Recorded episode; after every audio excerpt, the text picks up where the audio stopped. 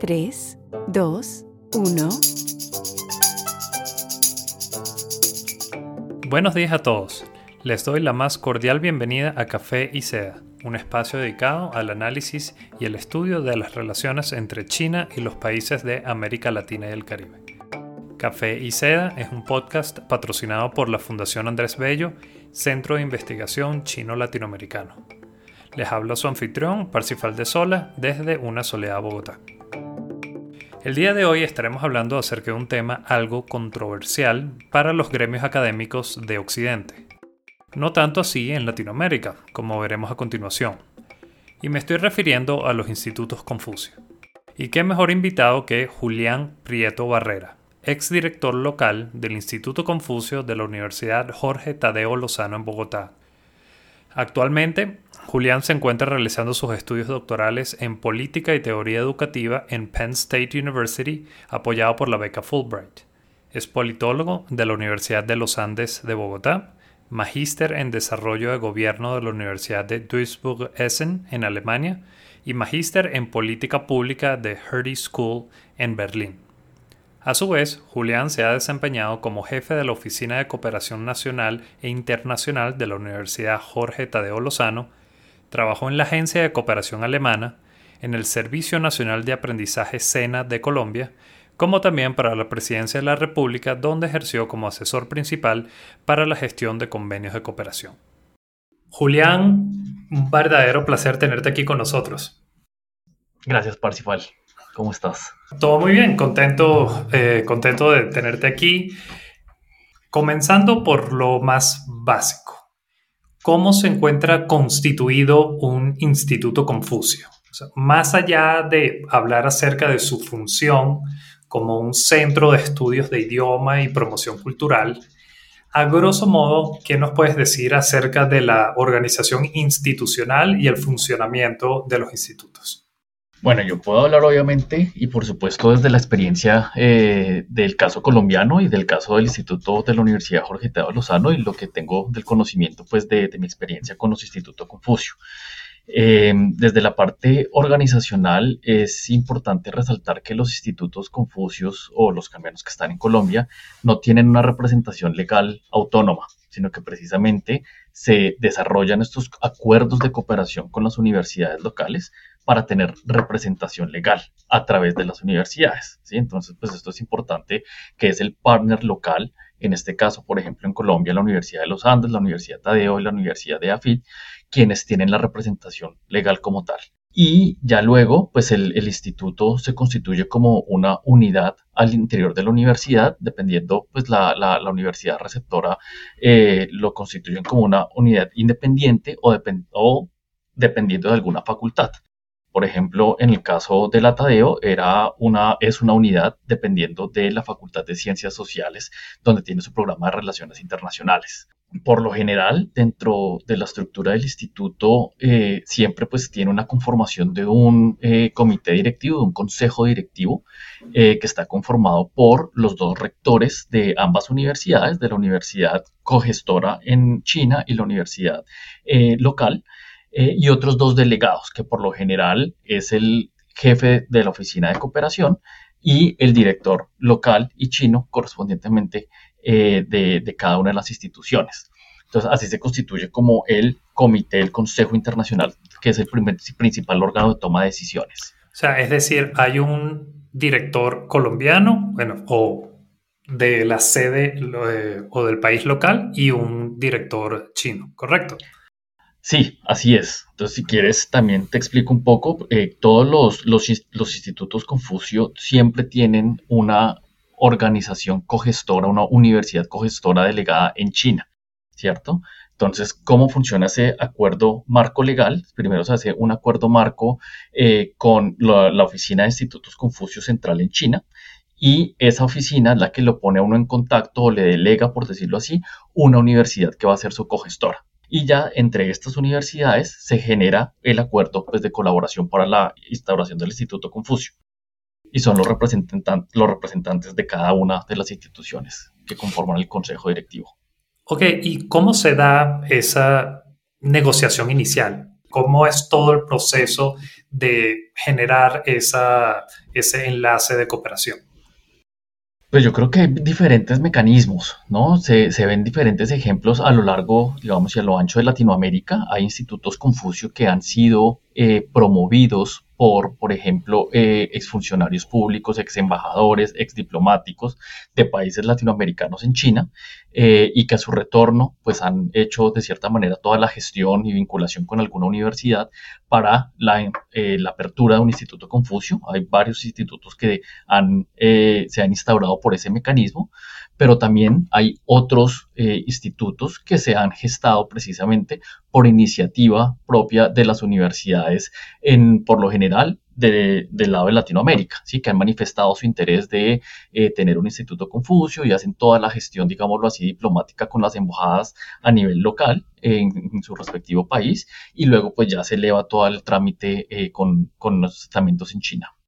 Ah, ok, entonces un caso hipotético, una universidad eh, está interesada, entonces el camino tradicional, por, por, darle un adjetivo, sería contactar a la embajada. esto se tramitaría a través de la embajada.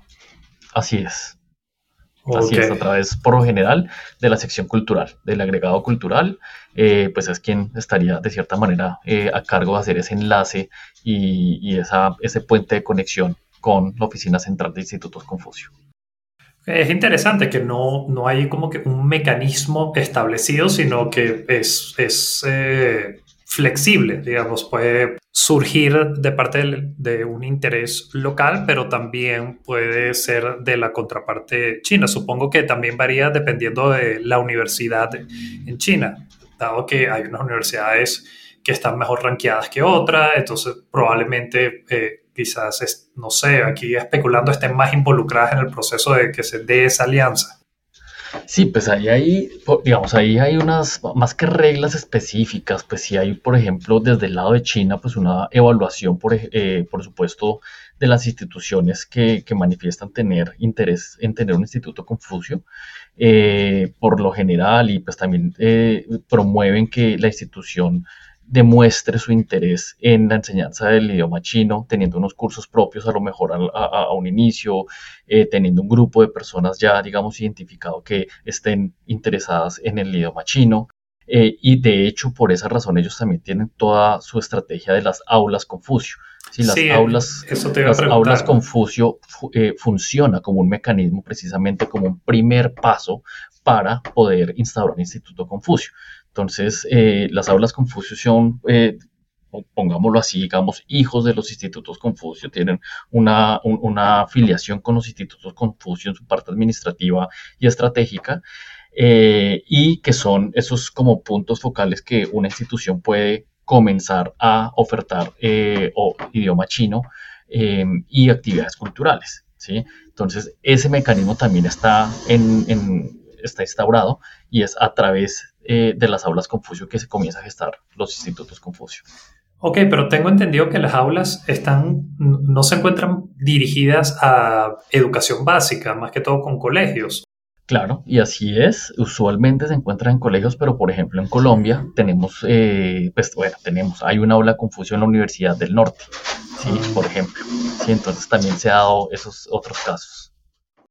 Julián, entonces, ya hablando más acerca de tu experiencia como director en un instituto aquí en Colombia, ¿qué nos puedes contar acerca de, esos años que estuviste en el instituto ya a nivel profesional?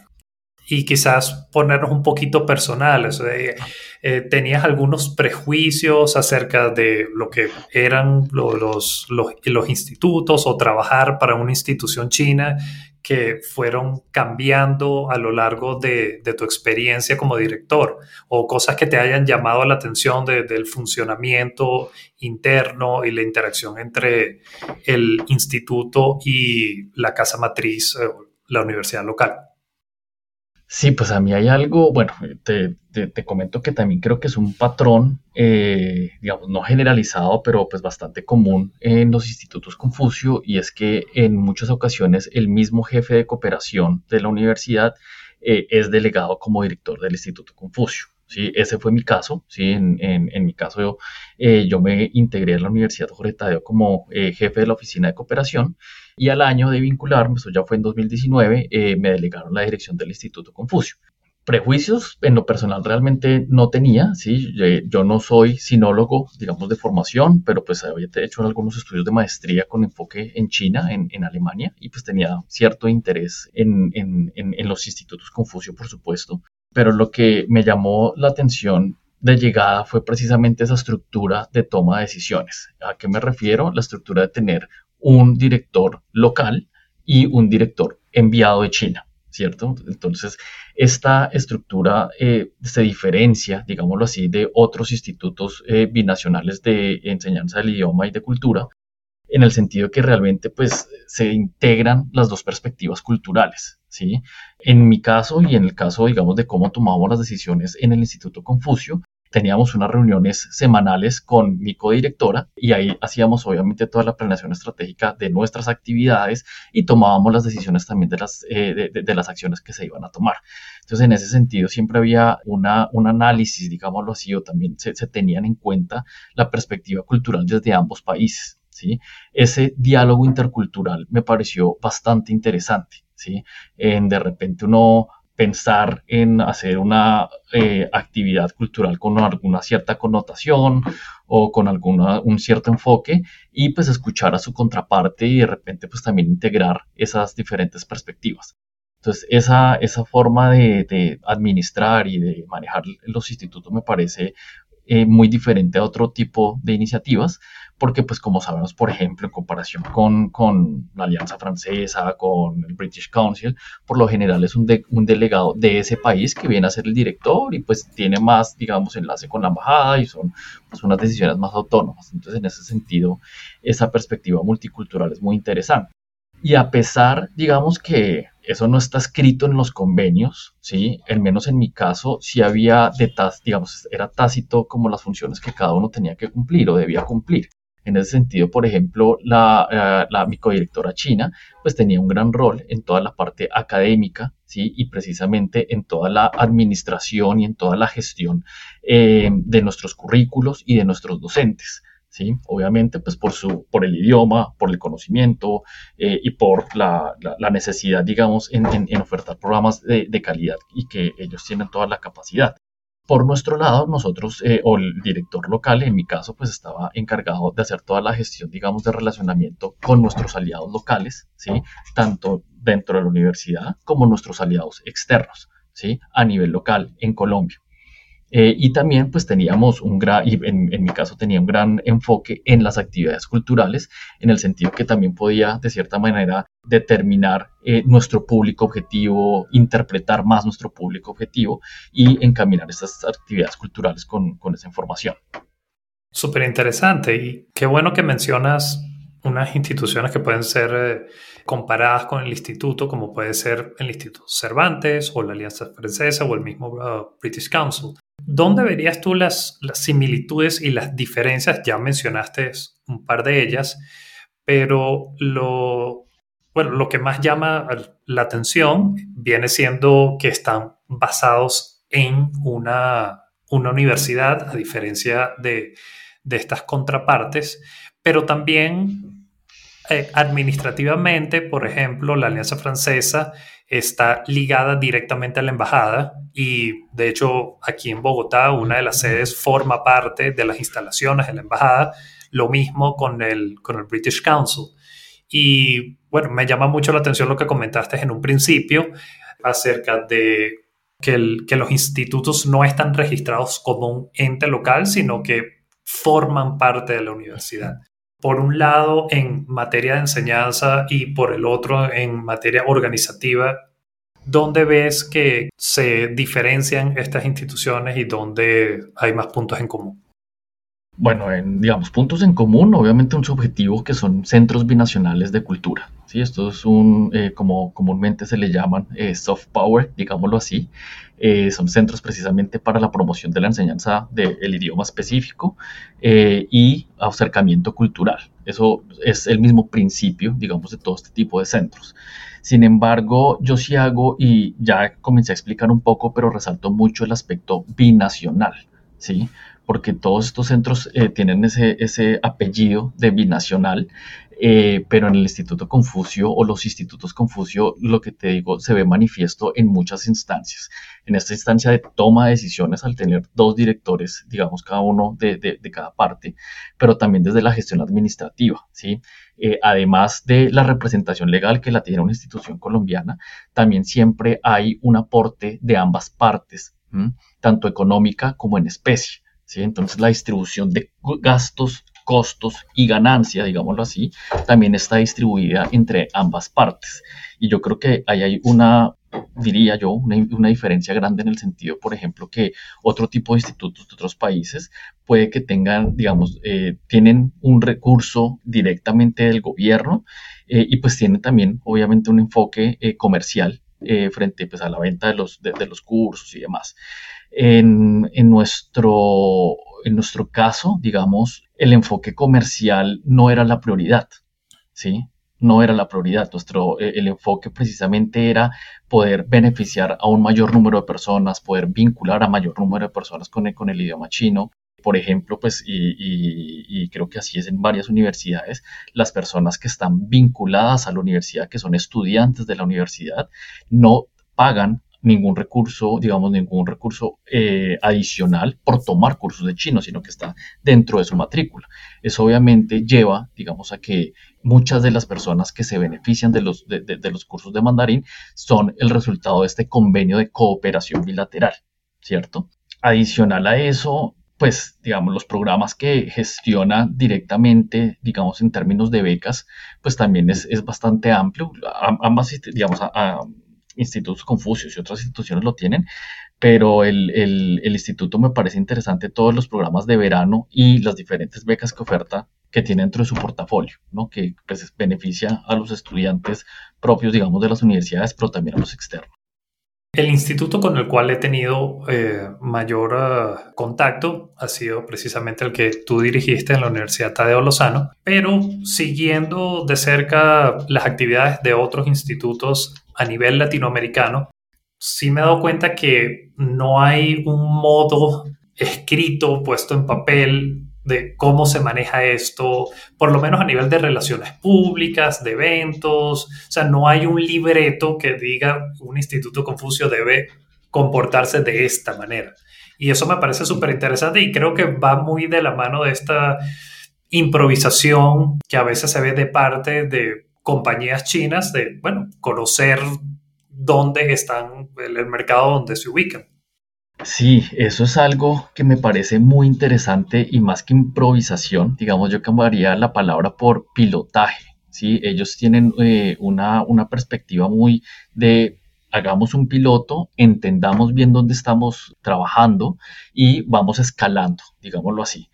En ese sentido, tienes toda la razón, digamos, eh, pues creo que hay unas estructuras básicas, lo que la estructura básica es convenio de colaboración con universidades locales, ambas partes ponen dos directores, pero los enfoques pueden ser muy diferentes. En, por ejemplo, tengo conocimiento de algunos institutos, por ejemplo, en Brasil, que tienen un enfoque muy de medicina que precisamente se han hecho en alianza con universidades de medicina y gran parte del enfoque del Instituto Confucio es tender puentes para fortalecer los programas de medicina en medicina china, tradicional china. Eh, hay otros institutos Confucio que tienen de repente algún enfoque más en eh, la parte comercial, digámoslo así. Otros, como el de nosotros, tenían netamente la parte eh, cultural y del idioma. ¿Sí? Entonces, pues los institutos Confucio en ese sentido, pues también es el resultado de un proceso de negociación, digámoslo así, entre las partes, ¿sí? Y en donde también se toma muy en cuenta eh, las necesidades y las prioridades que establece el partner local. Sí, súper llamativo. Uno se imaginaría que la instalación de un instituto Confucio trae consigo mismo, o bueno, parte de una negociación entre dos instituciones universitarias eh, de, de, ambos países, uno se imaginaría que quizás esto estaba un, poquito más estructurado de entrada, pero me, me, parece genial, sinceramente, porque, bueno, todos los países son distintos, independientemente que, que nos incluyen a todos dentro de la región latinoamericana, no es lo mismo una, una universidad en Bogotá, que puede ser una en Río o en Santiago o en Lima. Entonces, sí, me parece que es una, una, forma inteligente de darse a conocer y de conocer el, el, país donde estás operando. Ya has tocado un poco acerca de esto, pero me gustaría profundizar. ¿Por qué a una universidad en Colombia le interesa o le interesaría asociarse con un instituto? O sea, ¿cuál es el, el atractivo cómo funciona esa relación entre el instituto y la universidad, más allá de que forma parte de esta institución local, pero cuáles actividades se encuentran dentro del marco de cooperación y cómo ellas benefician a la universidad local. Bueno, yo creo que hay dos factores eh, importantes. El primero es el fortalecimiento de las estrategias de internacionalización de las universidades.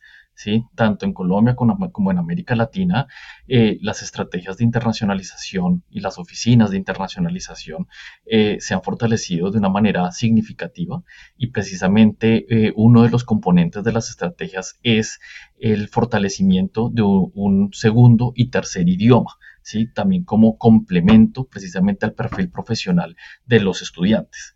En ese sentido, pues obviamente tener un acuerdo oficial con China, ¿sí? Para ofertar programas con profesores nativos, ¿sí?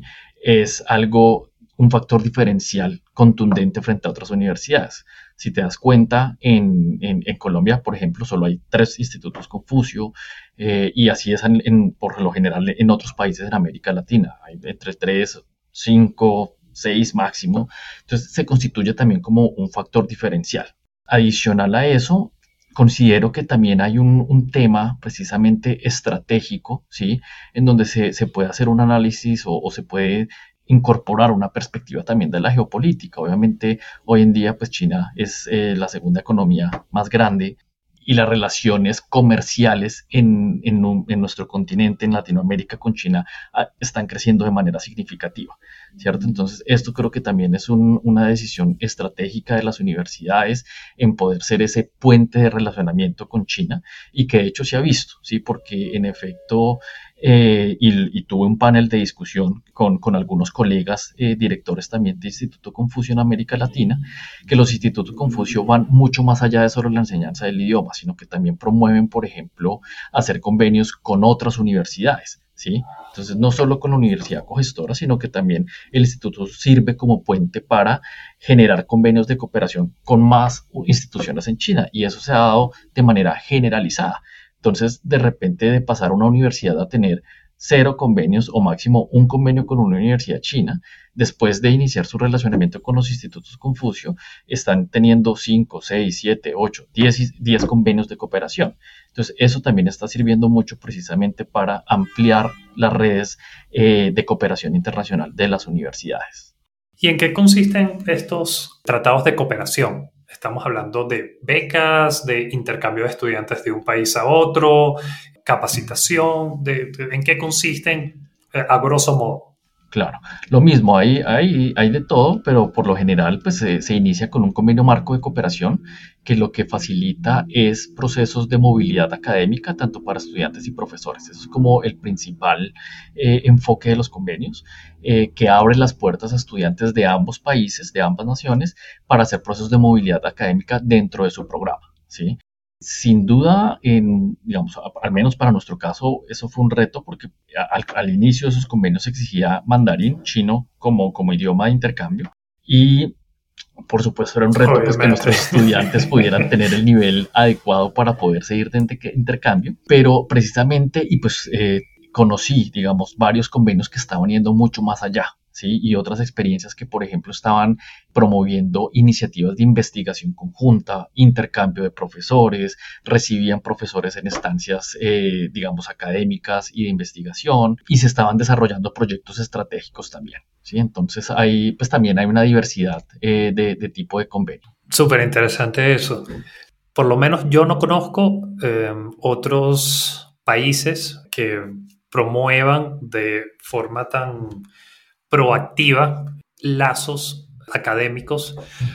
Obviamente existen, China no está inventando la rueda con los institutos Confucio, pero sí me parece que ahí existen unas particularidades que son únicas de los institutos Confucio. Desde la primera vez que escuché acerca de los institutos y me enteré de que forman parte de una universidad, me pareció genial. Yo dije, quien sea que se le ocurrió eso, lo está haciendo bien, porque, bueno, la cantidad de beneficios que tiene estar presente en universidades de renombre a nivel local eh, abre muchísimas puertas para, bueno, todo esto que acabas de mencionar, estudios, intercambio de profesores, investigaciones conjuntas, entre otros. Y, y bueno, eso va de la mano de lo que comentábamos antes de cuáles son esos aspectos que diferencian al, Instituto Confucio de contrapartes como, el, eh, como la Alianza Francesa o, el British Council. Otra cosa que quería preguntarte acerca de las actividades que organizan los institutos a nivel local, ya me queda claro que esto varía dependiendo de cuál instituto Confucio, de cuál instituto Confucio estamos hablando, pero en tu experiencia en el instituto de la Universidad Tadeo Lozano, eh, yo asistí a múltiples eventos donde eran coorganizados con la embajada o con la Cámara de Comercio. ¿Cómo funcionan esas, esa coordinación que existe con otros entes oficiales chinos? ¿Eso es algo particular que promovieron ustedes o o es algo que es relativamente normal entre los institutos y este tipo de, entes chinos a nivel local? Claro, pues es parte de la gestión que hacen, digamos, el par de directores, un poco. Obviamente, por supuesto, pues en, tanto en Colombia como en los diferentes países en América Latina, pues hay una red de organizaciones, como tú lo mencionas, que iniciando con la embajada, o por supuesto, eh, teniendo en cuenta que los institutos no dependen de la embajada. ¿Sí? digamos, no, no, eh, no tienen un relacionamiento, por decirlo así, digamos, oficial o jerárquico eh, frente a la embajada, pero por supuesto hay una relación siempre muy amistosa, sobre todo con el, el, el o la agregada cultural de la embajada y pues el embajador que por supuesto también siempre está muy pendiente de las actividades del instituto y pues con las diferentes organizaciones locales, ¿no? Tanto empresas como por ejemplo la Cámara de Comercio y demás. Eh, en, mi caso particular pues fue algo que, que siempre pues, le puse mucho énfasis, ¿sí? De poder articular nuestras acciones con eh, las diferentes instituciones. ¿sí? No siempre es el caso, ¿sí? Creo que pues eso también depende mucho precisamente de la gestión eh, de los directores y también del enfoque, ¿no? Porque también vemos que hay algunos institutos, por ejemplo, que tienen mucho enfoque en actividades internas de la universidad, digamos, en beneficiar exclusivamente al, a la comunidad académica de la universidad. ¿Sí? No, en nuestro caso, en el Instituto Confucio de la Tadeo, siempre tuvimos de cierta manera como una prioridad poder impactar más allá de solo nuestra comunidad académica, sino ir, por ejemplo, pues a, la ciudad y a nivel nacional.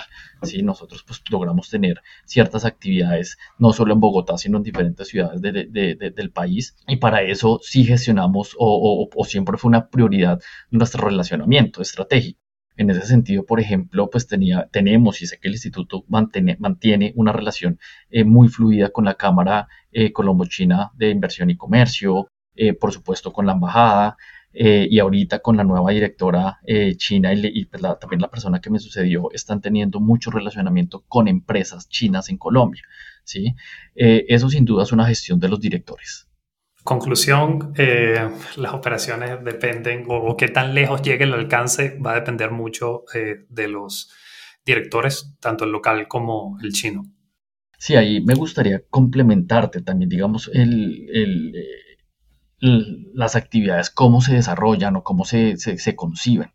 que por lo general también en, ese proceso administrativo siempre eh, se espera, es una tarea de los directores precisamente hacer como una planificación de las actividades anuales y esas actividades son sometidas, digámoslo así, a la reunión anual del Consejo Directivo. ¿sí? Entonces, eh, quien, quien aprueba las actividades y, y, el plan anual es el Consejo Directivo que está integrado, como te nombré, con los rectores y los delegados del Consejo. Entonces, ese es como el, proceso a seguir, en donde pues obviamente, por supuesto, siempre también hay una retroalimentación de las altas directivas de la universidad, pero eh, en, ese, pues, en ese sentido también los directores tienen esa, esa potestad y, esa flexibilidad de proponer muchas actividades y llevar a cabo las agendas que, cada director también, que, la pareja de directores, digamos, eh, siente como prioritarias. Esto que mencionas de, bueno, el consejo, el consejo directivo del, del instituto, hay un representante de la universidad, ¿correcto? Sí, fue el que expliqué al comienzo que eh, el consejo directivo está integrado por los dos rectores, exacto, los dos rectores de la universidad, y hay dos delegados más, eh, o bueno, como lo establezca el convenio, en nuestro caso eran dos delegados más y, las decisiones se tomaban en, esa instancia. Viéndolo desde, desde un punto de vista jerárquico, la universidad, supongo que al final del día es quien tiene la voz en dado caso de que exista X o Y evento que la universidad no se sienta cómoda, ellos pudieran hipotéticamente decir, preferimos no organizar este evento. ¿Entiendo bien? Las dos universidades. Y yo creo que ahí, sí, yo creo que ahí es importante precisamente y ser muy claros ese componente binacional. ¿sí? Digamos, precisamente la toma de decisiones están las dos instituciones, los dos directores, eh, y en algunas ocasiones se puede de repente, sí, tener experiencias. Y yo personalmente tuve experiencias que de repente eh, planteaba un evento, lo dialogaba con mi directora, con mi codirectora, eh, y de repente, pues ella me decía, no, mejor hagámoslo de esta otra manera, ¿sí? Con una explicación, digamos, con, con, razones obviamente específicas, y se dialogaba y se negociaban precisamente las actividades.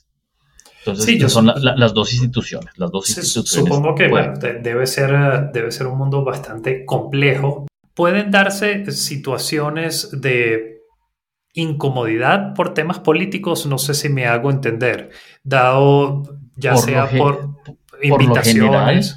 Claro, por lo general eh, y, y en mi experiencia, precisamente el instituto tiene un enfoque más cultural y de idioma si realmente temas políticos no eran abordados de manera directa, ¿sí?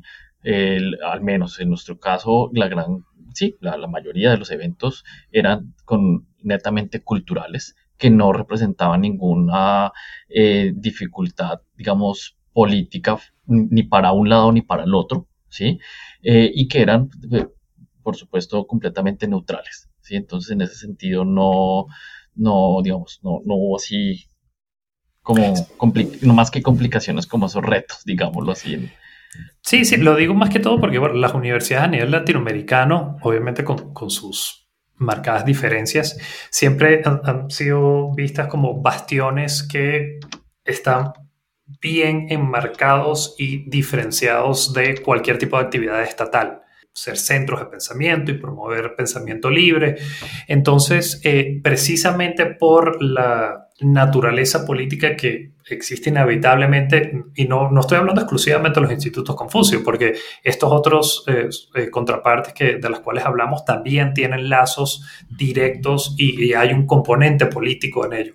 Entonces, por eso me da curiosidad saber si se mantiene dentro de un marco de cultura, idioma, y se busca precisamente activamente evitar que lo, político atraviese los, los, poros de, estas instituciones. Sí, no, lo que te digo, en nuestro caso y lo que los casos que conozco, pues realmente el enfoque es sobre todo cultural y de idioma. Sí, realmente no, no, pues sí, nuestras actividades estaban netamente enmarcadas en, ese marco. Chévere, entonces bueno, eso creo que eh, nos hace, nos tiende el puente a, mi último tema que, que quiero hablar contigo y va más relacionado con estas controversias que hemos visto más que todo concentradas en Occidente alrededor de los institutos Confucio. Eh, hemos visto cantidades de institutos en Estados Unidos que han cerrado, en Europa, en Australia. Mi intención no es entrar en las controversias ni de si existen basamentos para, las acusaciones, sino eh, me gustaría escuchar tu opinión acerca de por qué estas controversias están, se enfocan únicamente en Occidente. O sea, ¿Por qué no hemos visto un caso similar en Latinoamérica o en otros sitios del, sur eh, global? Pues eso he venido a entenderlo recientemente. Yo actualmente estoy haciendo un doctorado en Estados Unidos, en Penn State, una universidad que tuvo un instituto Confucio y se cerró.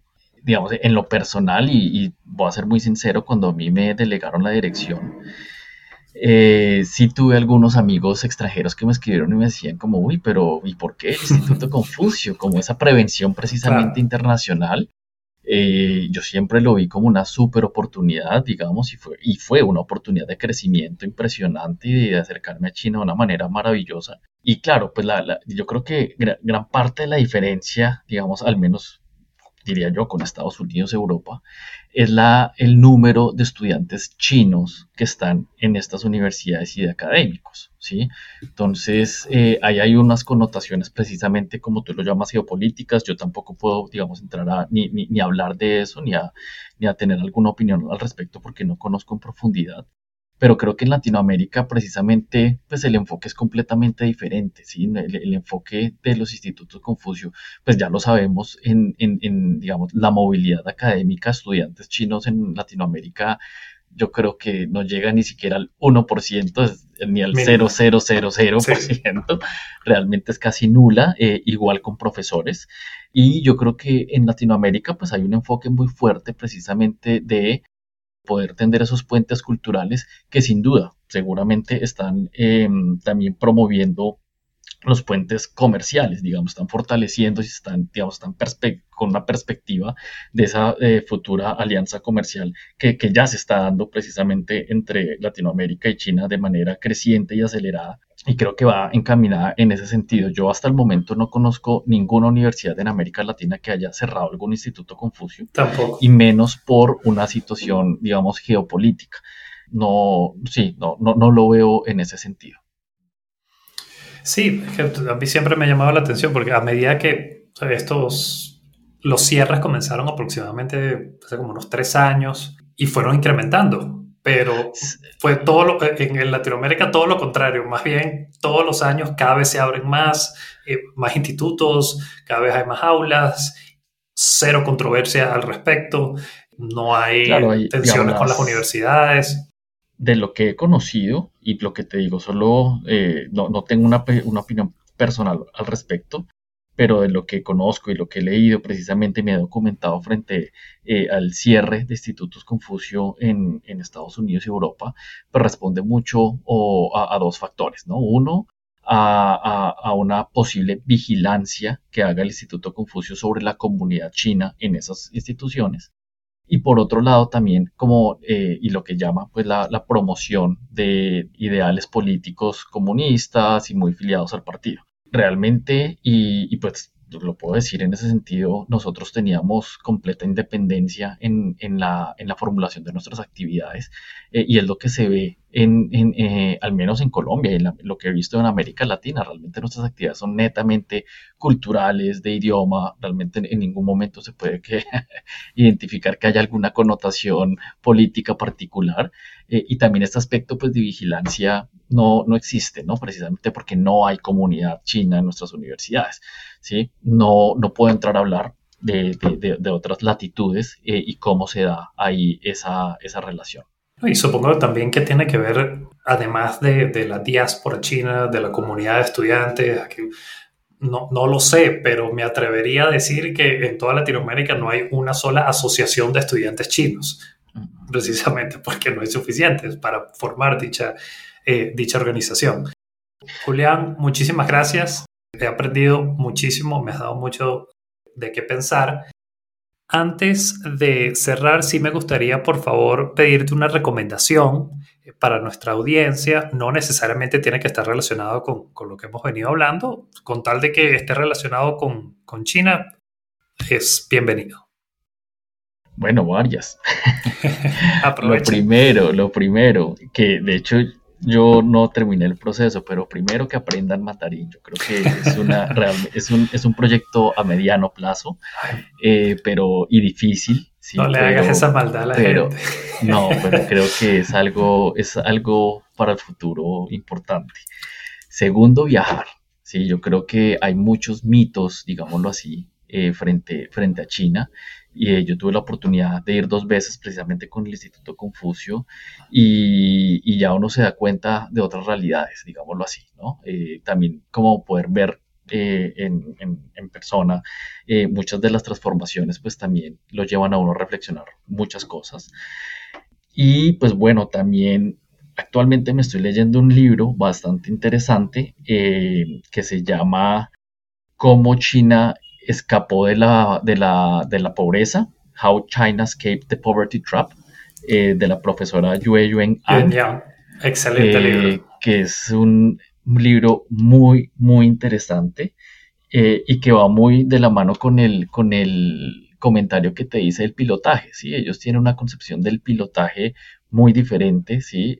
los pilotajes son reales, los evalúan y los van escalando que creo que en, nuestros contextos se quedan en pilotajes y cambia de gobierno y ahí se quedaron. No hay un proceso de aprendizaje ni de, digamos, de, de, transformación del conocimiento ni de gestión del conocimiento, sobre todo.